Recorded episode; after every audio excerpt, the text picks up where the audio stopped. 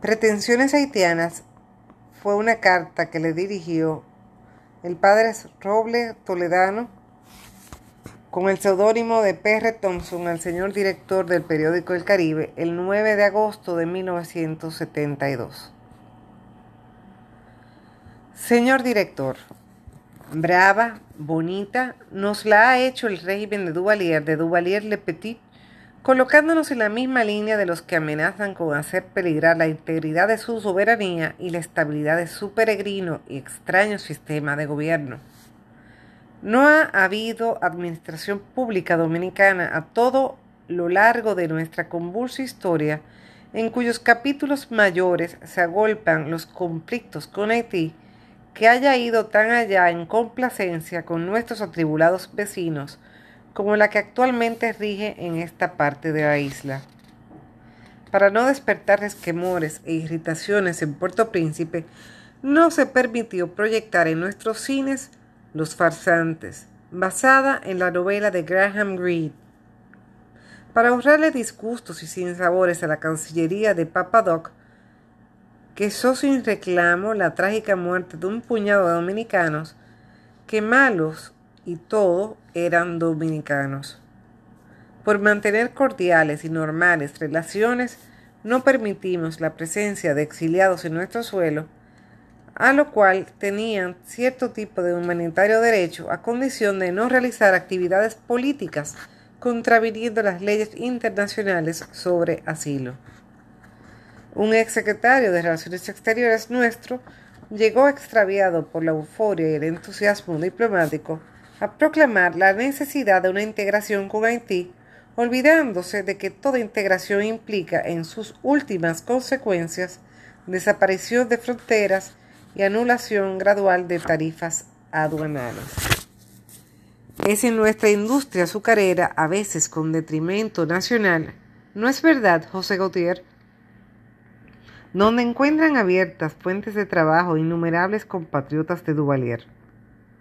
Aquí ya nada, nadie habla de frontera biológica ni de recomendación a organismos internacionales que le busquen una región en el mundo, como se le buscó a Liberia, donde se recoja el excedente de producción humana de nuestros prolíferos vecinos.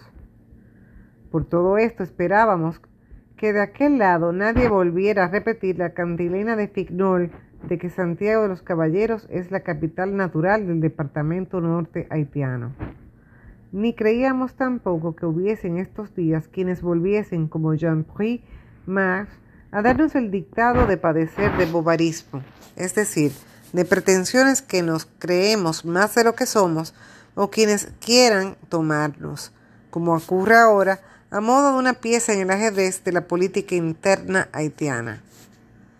De este lado de la isla, en cambio, en la que se está persuadida de que el odio no es un sentimiento, sino una enfermedad, y una enfermedad que corroe, en lo que se está pensando es en la posibilidad de idear proyectos hidroeléctricos y de riego conjuntos para beneficio recíproco. Río Artibonito, Masacre, Pedernales, Laguna de Fondo. De aquí ha partido por análoga manera la iniciativa de desarrollo mancomunado de la Bahía de Manzanillo, mirada con ojos favorables por el Banco Internacional de Desarrollo. Y por lo que hace el régimen haitiano que Graham Greene ha comparado en su desenvolvimiento con una tragedia clásica como el Andrónicos de Racine, hemos sido parcos en la crítica, sufrenados por el tinte patológico que matiza el comportamiento de aquel gobierno, al cual no es injuria calificar de despótico, porque ellos, los que dominan, no se preocupan ni poco ni mucho en disimular su carácter de autocracia obsoleta.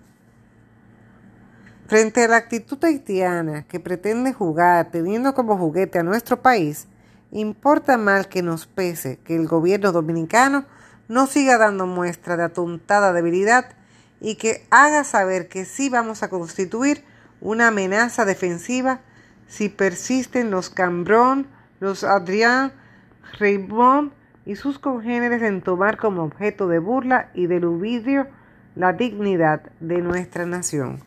Atentamente, P. R. Thompson.